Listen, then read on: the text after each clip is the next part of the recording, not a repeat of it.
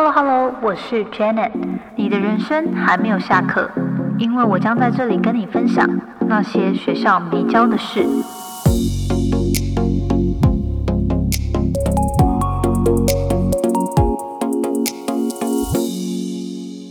今天因为是教师节，然后如果现在在场的人有人是。老师的话呢，就祝福你教师节快乐。希望你今天在学校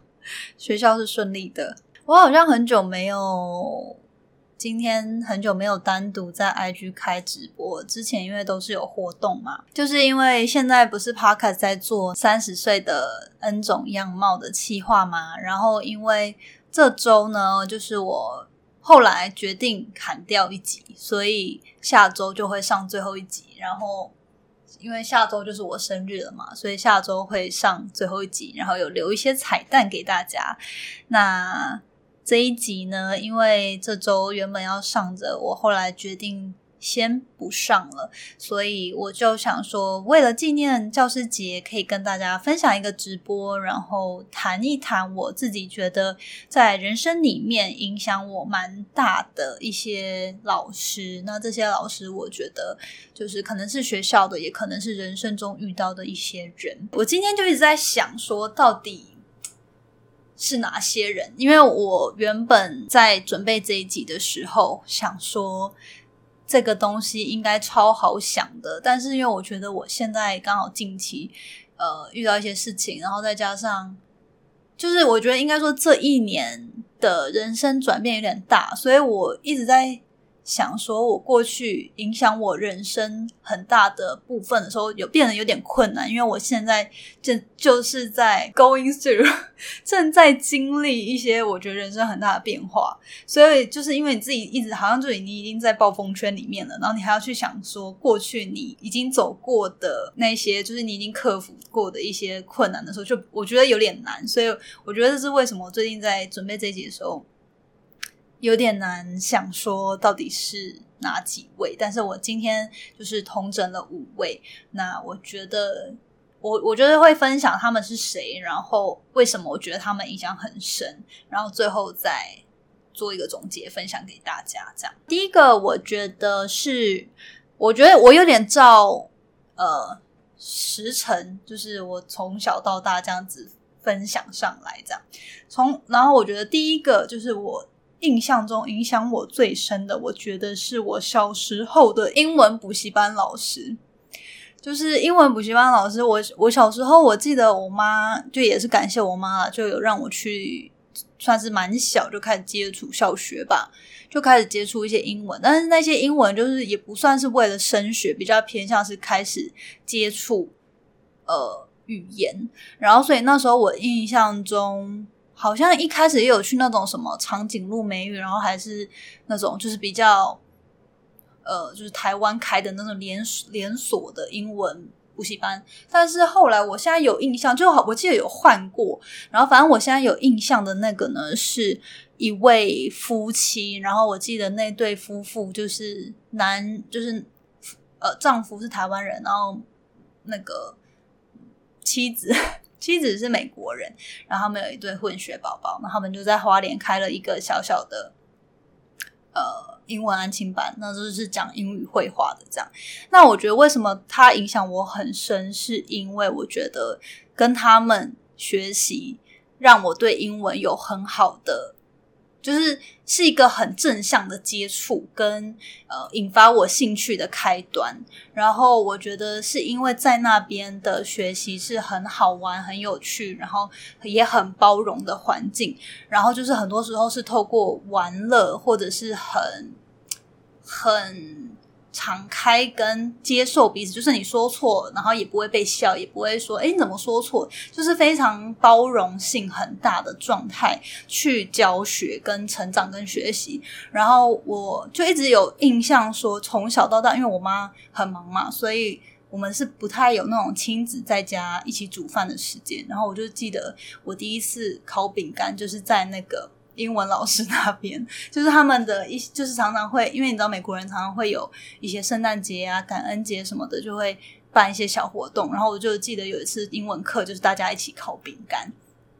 然后我就觉得，我觉得很多时候就是这个印象深刻，是因为我发现其实学习很多事情，你是可以。就是它是可以很好玩的，它不一定要是死板板，或是一定要很制式化的，而是当你真的对一个东西开始有兴趣、有好感的时候，你再去学习它。就你可能先有那个好感，然后你再去就是认真的学习，或是有系统化，或是比较刻板的，就是死板的学习会更有效。因为就是因为我很我认为当初我对于英文有那个好感跟兴趣。的累积导致我之后国中、高中到一直到现在，英文都是我算是科目中最擅长也最喜欢的。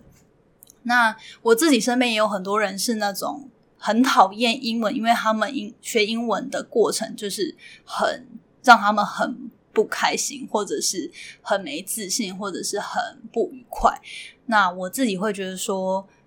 为什么我认为这个影响很深？是因为它真的是让我感觉到，哦，原来学习一个新的语言，它是可以很好玩的。然后一旦你喜欢一个东西，然后对对它是有兴趣的时候，你再去学习它，它其实是可以比较无痛的，然后是可以就是就算是呃就算是学校必修的东西，也可以变得比较有趣，比较擅长这样。所以第一个就是想分享，呃。小时候英文补习班的老师，这样好，就是这对夫妻。那第二个，我觉得影响我很深的呢，就我就开始想我的时辰，就从小时候国小嘛，后来进到国中、高中，然后我就现在回想，我就觉得我国高中就是真的开始算是开始比较认真念书了。然后就因为我觉得大家应该都是吧，就是有有一些。就开始国中之后就开始有一些升学压力，然后可能因为我国中的成绩也没有特别好，所以我妈那时候就呃送我去补习班，然后所以我那时候也不知道为什么，反正我就很爱去补习班，就是我也不是那种超级会念书，但是可能补习班让我一种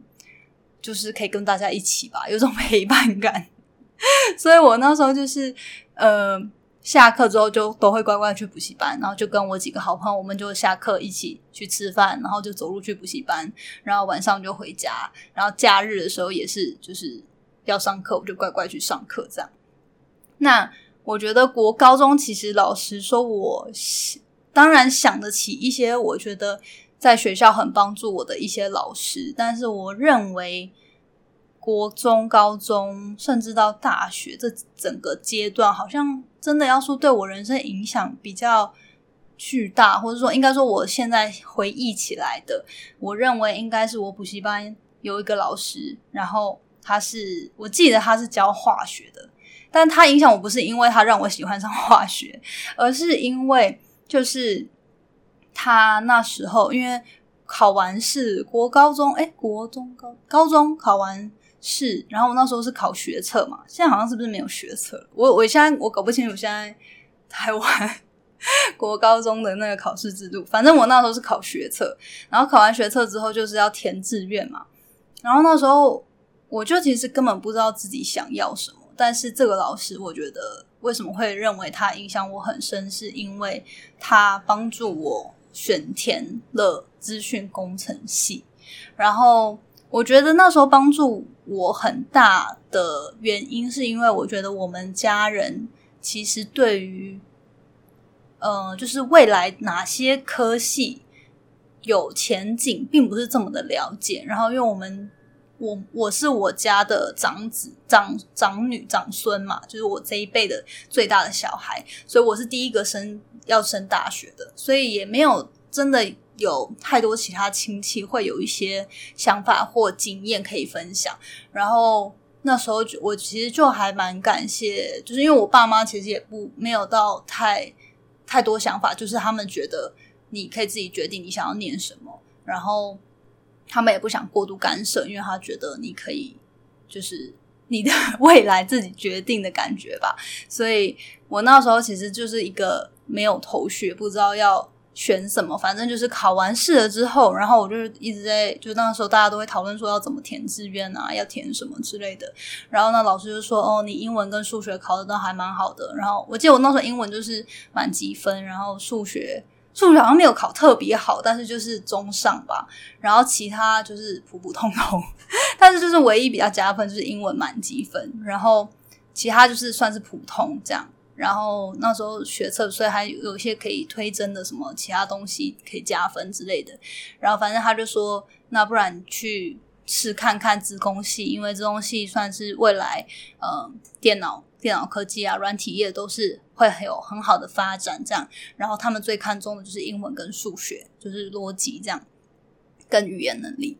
所以后来就这样莫名其妙的，就后来就上了，然后就开展我之后一路在。资讯业，就后来对，反正就如果没有去资工系，我之后可能也不会出国念书，念相关的东西。然后后来又在美国，就是科技业什么的。反正总而言之，我觉得这个老师为什么会影响我很深，是因为他帮助我，就是透过他自己在这个领域或是科。就是未来发展的趋势的了解，去给我一个很安心的力量吧。就是去想说未来的方向可以怎么样前进，然后呃，就是去帮助我分析跟教我怎么样找到之后科系的方向。这样，所以我觉得这是第二个我认为印象中影响我蛮深的老师。对，再加上那时候我觉得补习班老师真的。很辛苦，我不知道现在补习班老师是不是还是这样。就那时候，我都印象中，我们是下好像四五点学校下课嘛，然后就吃个饭，然后六点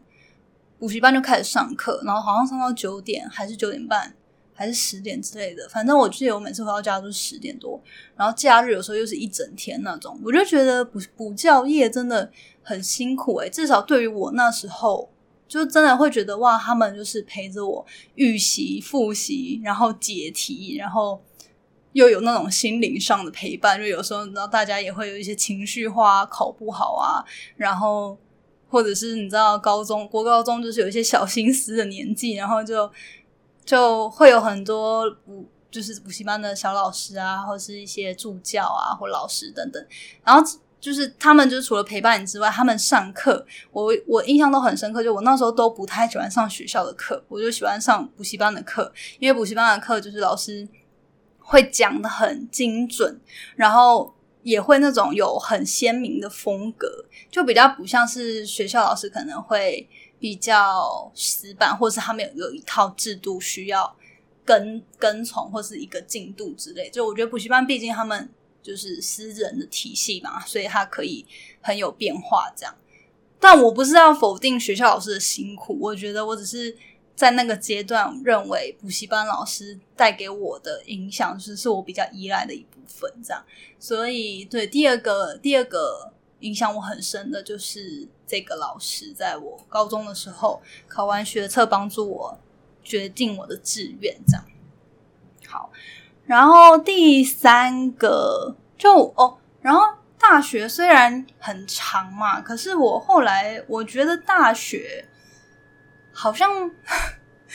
大学，我觉得就是应该因为蛮自我的状态吧，大家都在探索自我，然后上课当然也很重要，但是很多时候是跑社团啊，然后做专题啊，然后就是真的是体验那种好像进入社会前的那种。与人相处，还有你单独到一个异地生活、独立的一个阶段，所以我觉得真的大学学习所谓专业知识这部分，好像就是就是是有，但是我觉得不是那种哦影响人生，就是你的 turning point 的那种影响。不知道，我不知道大家觉得怎么样。你们如果去回想影响你最深的老师是在哪个阶段，或者是谁，也欢迎跟我分享，就是留言可以在 IG 留言跟我分享。对，所以我大学就是也是同样，我觉得跟国高中一样，有几位我觉得感谢的。然后呃，等一下，好。就是有几位我觉得我很感谢的帮助过我的老师，然后很耐心教导我的老师，但是我觉得好像没有到那种转变人生的。所以下一个第三位我想分享的老师是我在硕士的时候的一位，呃，就是我硕班，就是我在我在念卡内基的那时候有一个硕班老师，然后他叫 Brenda，他是一位，他其实是一位演员，以前是一位演员，但后来他就开始教表演艺术，然后他在我们那个系是教一门必修课，叫做即兴表演课。然后大家因为想说，哎，你上不是就是 你的科系不是娱乐科技系吗？为什么会上即兴表演课？这样，这我如果就是如果你有听过我的校园讲座的话，我应该讲过蛮多次，但我这边就不不详细讲那么多了。反正就是硕一的时候，我们就是那个科系有一堂必修课，就是即兴表演课。那那一堂课其实就是想要训练学生的。临场反应、团队合作的能力，跟就是有点像是呃如何回应吧。当你遇到一个一个状态，你的临机应变的能力，这样。那所以那一堂课，我觉得那堂课本身，应该说硕士的很多课程，其实影响我人生很多，就关于我的价值观、我的个性，还有我的一些想法。那对于老师的部分，我会想要讲这位。这位老师 Brenda 是因为他在就是硕一的时候，我们的是必修课嘛，那堂课是必修课。然后硕二他同样的课，他开了一个进阶版。然后呃，然后当你升硕二的时候，又有新的硕一嘛，所以硕一的课就是第一第一阶的还是会开。然后他就找了我去当呃新的硕一的助教，就是我下一届的课程的助教，这样。然后我那时候，嗯，因为那时候他在找，我已经其实有点忘记为什么会被找了。我忘了是他直接问我，还是说他有在找，然后我有去跟他讲说我有兴趣这样。反正反正总而言之，我那时候就我记现在记得的感觉是很，嗯，很惊喜吧。因为其实我那时候。硕刚就是在硕一的时候，其实我刚去美国，我个性是非常害羞内向的。然后再加上语言，虽然说 曾经英文考过满级分，但是我英文去美国的时候，其实口口说常常就还在硕班的时候是很卡的，然后可能也没有到这么的溜，然后讲话就是可以沟通，但是没有到超级有自信那种。然后所以那时候我。就是你知道，即兴表演课它其实是蛮需要你很能够自在的去反应或是应对当下的一些状态。然后你当助教的话，可能有一些沟通协商的事情啊等等。然后那时候我觉得他找我，我其实自己内心是觉得哇，就是原来你觉得我可以，因为我原本会觉得自己其实不够好。然后但是那时候我觉得他。愿意找我当助教，然后我也跟他表达说，就是我会担心自己做不好，但是他就是那种全然的肯定，就是相信你，然后肯定跟肯定的跟你说，就是你可以，然后他看见我可以，哎，突然讲这样有点有点想泛泪，就是就是有一个老师的角色出现，然后告诉你说。他相信你可以的时候，我觉得那个应该说是那个感觉影响我很深。就是很多你在人生的一些阶段，你可能会呃觉得自己还没准备好，或是自己还不够好。但是有一个人他告诉你说他相信你，他觉得你一定可以的时候，我觉得那个力量是很大的。所以这一件事就让我呃，我觉得。就是有一个种一个苗在我的心里吧，就会觉得哦，其实你是可以的，你可以把事情做好，然后你也是很认真的，有被看到的，然后你不要否定自己，或不要对于自己要求过高，就觉得说好像自己什么都做的不够好，其实是可以的。然后呃，同时我觉得那个机会也让我。思考一件事，就是那是那时候那个老师也有跟我讲说，因为我就跟他讲说，可是我很害羞，然后我可能就是有时候表达没有办法这么的直接或是准确，然后或者是很及时的，呃，就是我不是那种想法很多，当时的我啦，不是那种当下可以表达很多想法，然后超级这样噼里啪啦可以讲一堆的。那他就说我没有要你成为那样啊，我我知道你是一个比较内向的人，可是我知道你很细心。然后我需要的，我需要的人其实就是细心，可以帮我关注每个人的状态跟课程细节，然后甚至做一些记录的人。所以他，我就觉得他看到我的，就是他教我的是，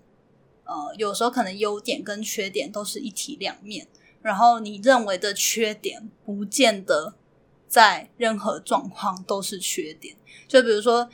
可能你觉得你你自己很内向，或者是很害羞，可是有些工作机会，或者是有些处境，就是不需要很吵的人，或者是很有想法的人，就是需要一个可以很细心观察大家、倾听大家的人，然后，或者是说。你是一个比较细心的人，虽然说你可能表演上不是这么的自在，然后泰然，可是你是可以很细心去统整、去观察、去就是结集结一些资讯的人，就是他，就是他让我觉得很多时候一个人的特质或者是一个人的优缺点，其实都是一体两面，或者就是多面，就是他要真的是看你在什么样的状况，有时候优点。就是你诠释自己的优点，可能在某些状态它不见得是这么强项，但是在某些状态它就是最强项，它是最适合的。所以这一这一件事让我就是那时候算是呃很获得肯定了，然后也很让我很开心的一个人生经验。这样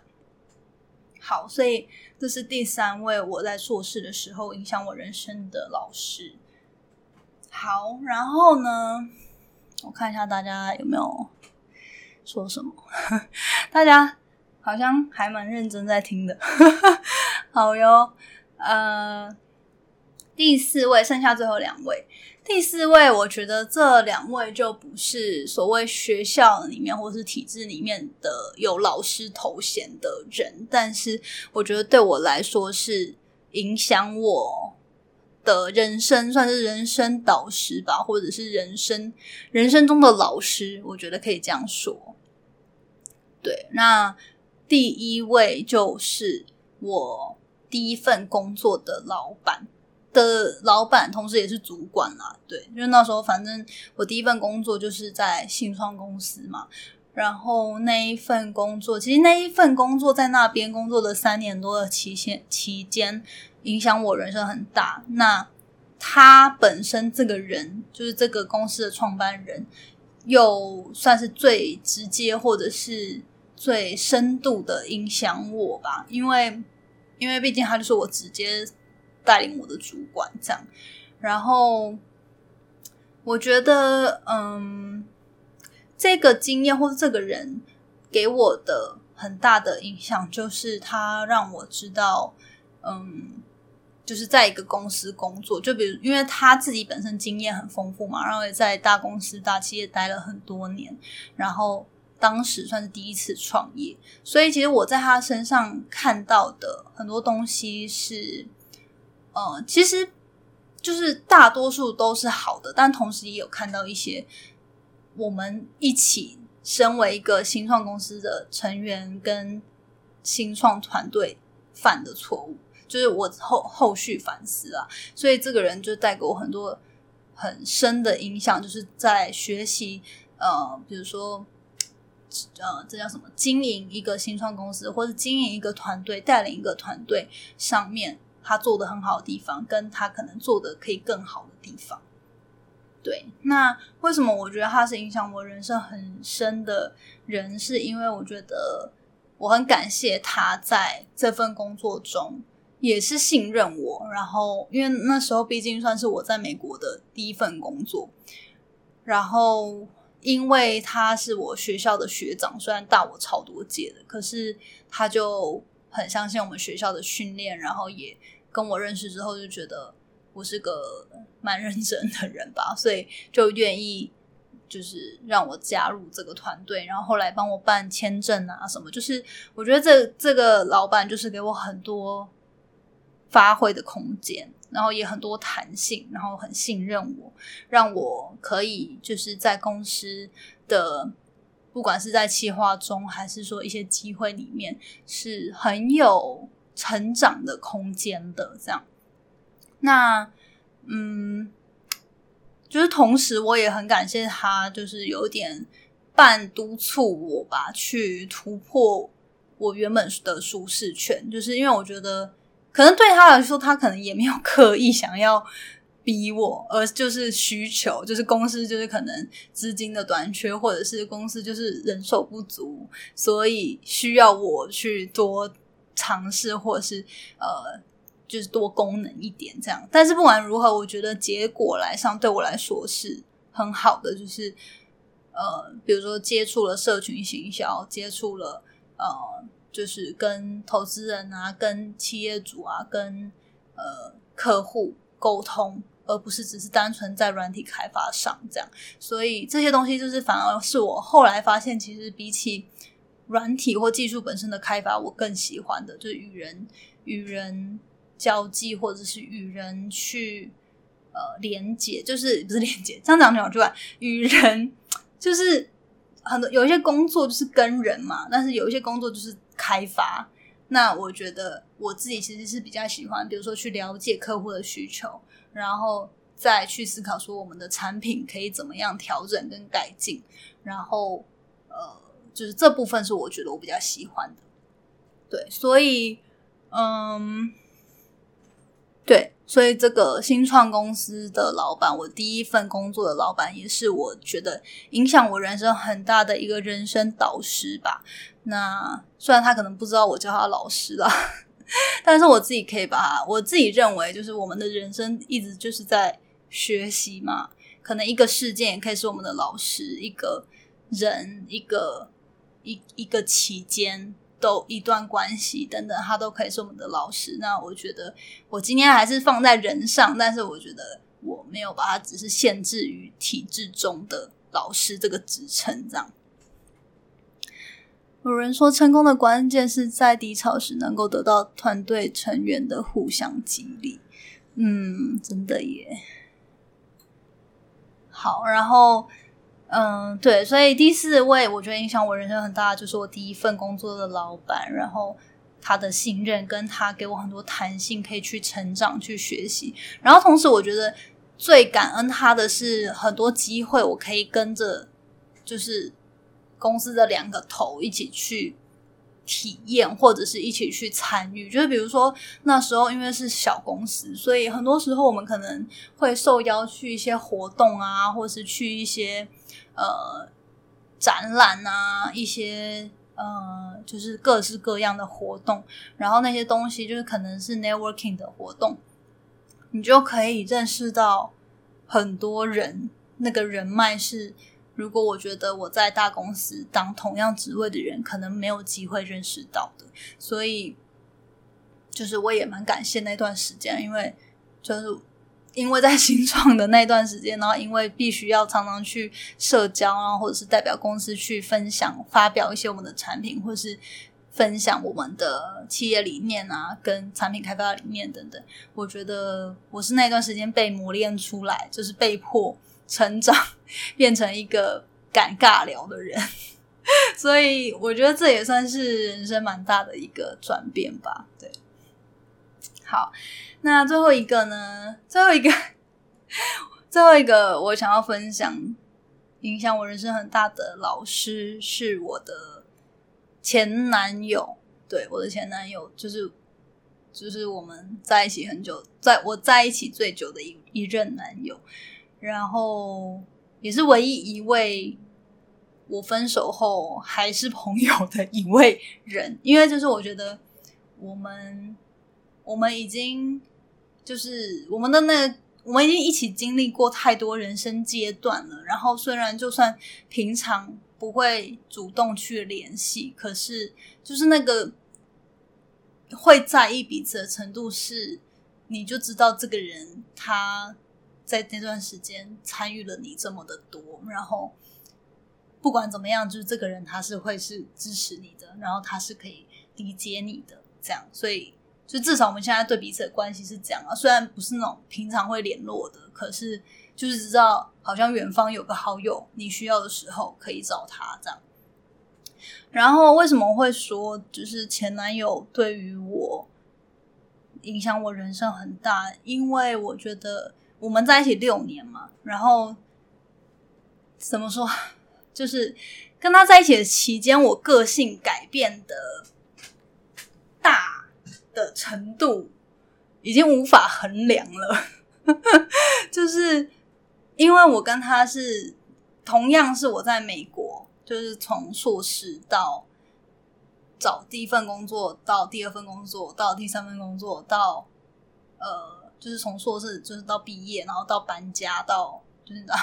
就是有一个人生阶段的转换。可是那个人生阶段就是从学校到出社会，然后可是从出社会又到创业，然后再到之后我离开科技圈要决定回台湾，算是自己创业，就是有几段我觉得蛮大人生转捩点。所以当一起经历过这些。转变的时候，我觉得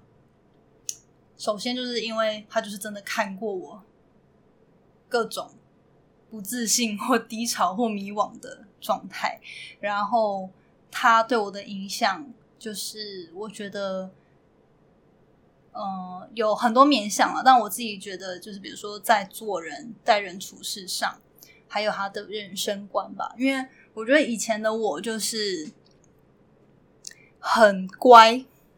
很乖的一个个性，就是会觉得我要好好的念书，然后我就是可能找一份，就是我就是那种 A 型，很照着规则走，就是只要我知道有一个规则，我就会尽量去跟着规则走的那种乖乖牌。然后是认识他之后，我才知道原来在社会中所谓的规则。都只是形式而已，就是比如说待人处事上，或是在做事上，就是不管，就是很多时候那些规则都就是只是表面上，不是也不是说你不应该遵守那些规则，而是说你更应该了解它背后的用意是什么，而不是只是单纯的就是按表操课，或是就是照着那个走，因为你可能就是傻傻的单纯做这些事情的时候是没有办法帮助你突破一些障碍的。对，所以，呃，比如说，就是待人处事的想法啊、方式啊，然后，呃，做人啊，做人，就是以前我觉得我就是个很内向的宅女，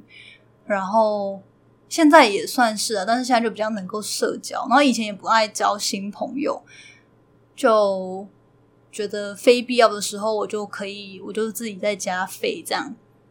但。因为后来我们都在新创圈，所以我们都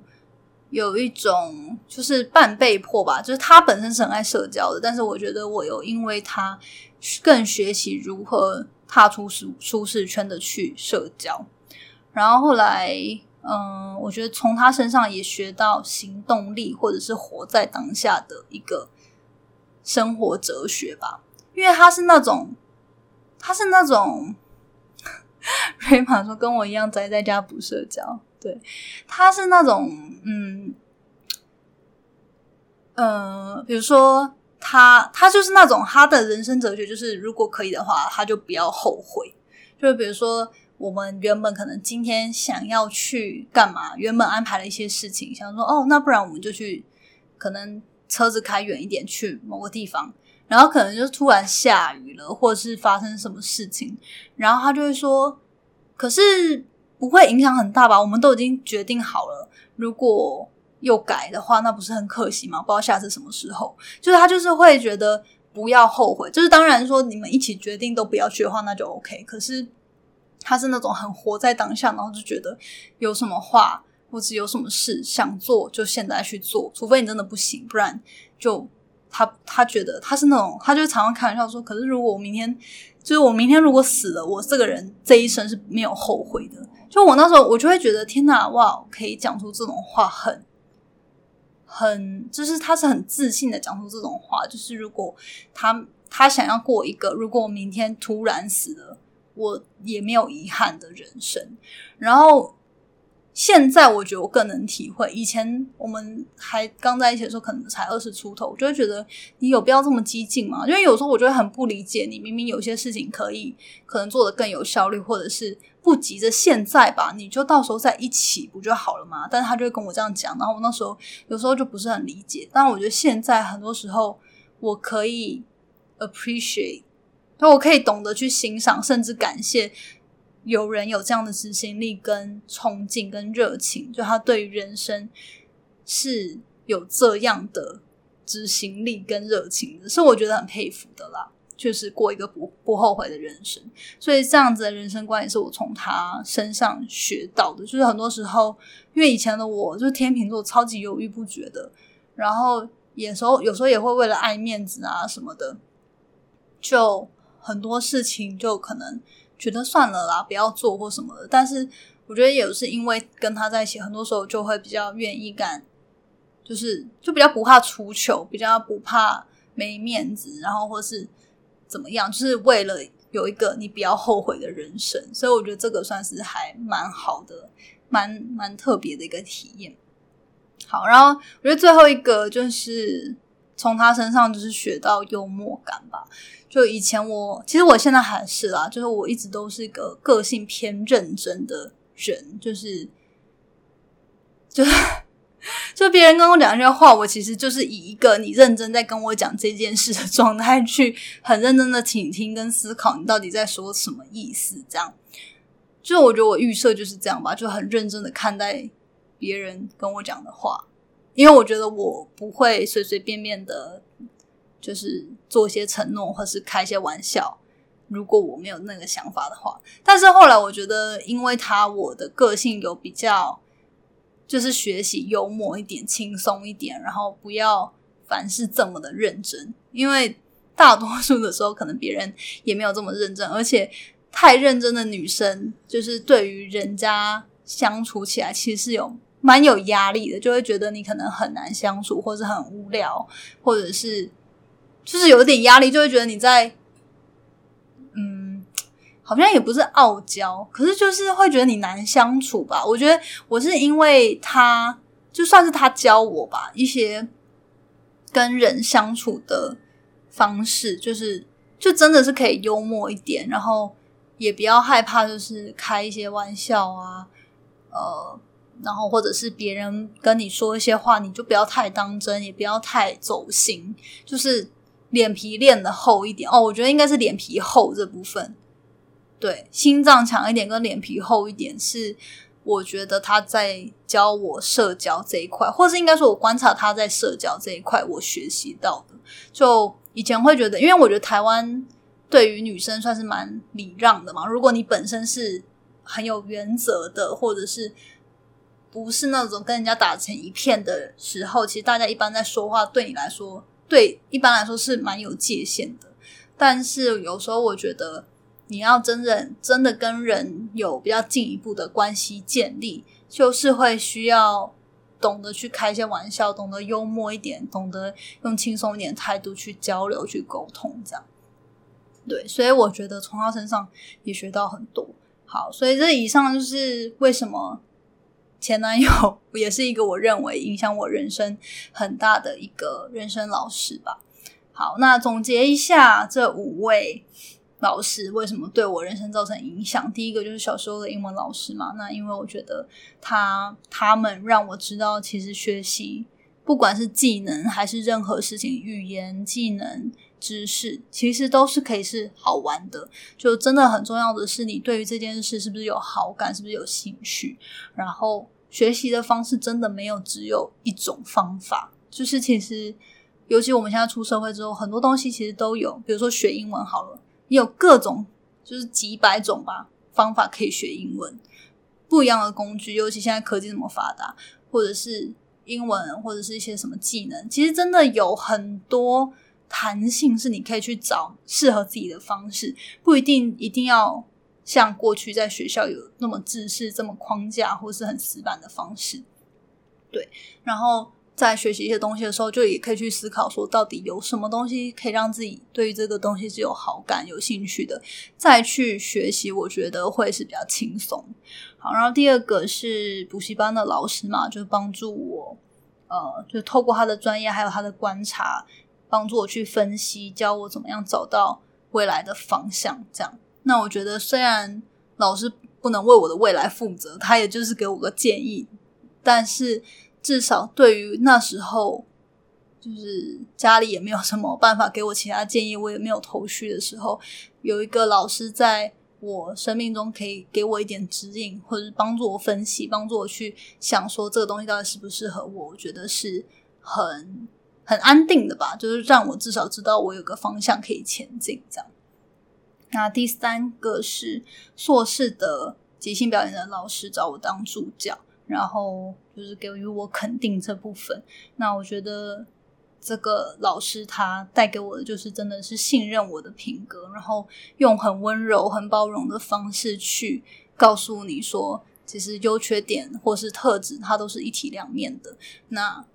我觉得有时候人生就是要遇到一些人，他就是纯然的相信你，然后他看见你的潜能，他看见你的。品格，然后他就是相信你是可以把事情做好，你是可以，就是你是你是个会有好发展的人，然后他就把责任，或是他就把一些事事情交付给你。我觉得那种信任是蛮，就是一种肯定吧。对，所以我我觉得，呃，那时候也对我影响蛮大的。好，然后最后两个是我第一份工作的老板，让我觉得。他给我很多机会，是可以让我突破舒适圈，然后跟着他一起成长，然后接触到很多人脉跟呃技能，是可能如果我原本就是一开始就去大公司的话，不会触碰到的东西，然后甚至也引发我之后开就透过兴趣开始 podcast 啊等等的这些。最后一个就是前男友，那他影响我的就是我觉得他在。很多待人处事上、人生观、价值观，呃，有翻转我的思维，让就是帮助我看见哦，原来有人可以这样子生活，然后也可以过得很好，然后他是可以不后悔的，他是可以很突破框架的，然后是可以很成功、很自信的。对，所以我觉得这部分是。这部分是我觉得从他身上学到的，然后就真的是影响我一生，因为一直到现在，我觉得我的个性就是一直在摸索，一直在调整转变嘛。那呃，就是我我觉得真的有学到蛮多心态跟待人处事的方法，是我觉得很受用的。这样，所以今天以上分享五个影响我人生的老师，然后 谢谢大家。给的爱心，那今天的节目就到这边，我们下周再见喽，拜拜！谢谢你今天的收听，如果喜欢今天的节目，欢迎你到 Apple Podcast 帮我打五颗星给予鼓励。希望收到我更多的分享，你可以在 IG 上搜寻 Janet Lin，我的账号是底线 J A N E T 点 L I N 底线。想要消除 Monday Blue，也欢迎你订阅我每周一都会发送的 Power Mail 电子报。二零二一年，Jenna 也将在每个季度举办听众专属线下聚会，促进大家可以交流成长。有兴趣参加的话，也欢迎报名关注哦。所有的详情都可以在资讯栏中找到哦。那我们下次见喽，拜拜。